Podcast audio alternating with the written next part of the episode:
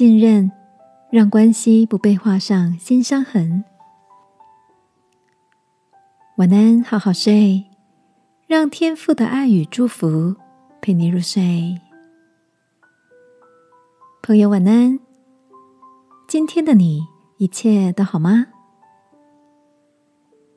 那天跟 Tony 聊起最近在家工作的感受，他提到时间变得更弹性自主了。不过，看不见的办公室却也增加不少分量的作业。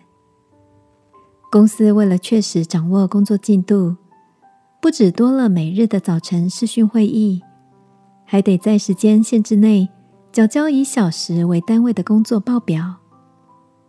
Tony 又笑又无奈的说：“公司怕我们偷懒。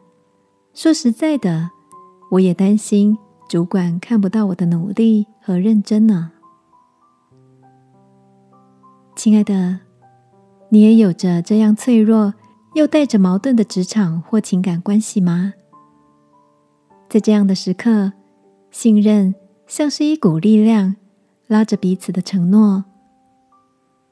记得有一个历史故事，说到唐太宗每年都会到监狱检视囚犯，看有没有受冤屈的犯人。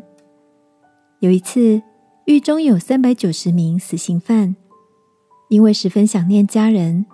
希望能在临死之前回家跟父母、孩子团聚一次。唐太宗听见他们恳切的请求，下令让他们回家探亲，但要在秋天行刑之前回来。后来，居然每一个都按约定回到狱中。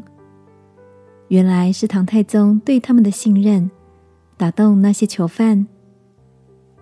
虽然不知道这个故事的真实性。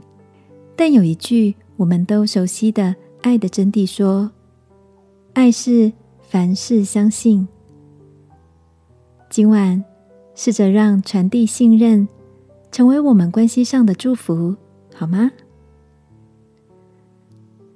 亲爱的天父，我愿意透过你的眼光学习信任，使我不以掌控累积自身的安全感。祷告。奉耶稣基督的名，阿门。晚安，好好睡。祝福你在信任里更自由、更幸福。耶稣爱你，我也爱你。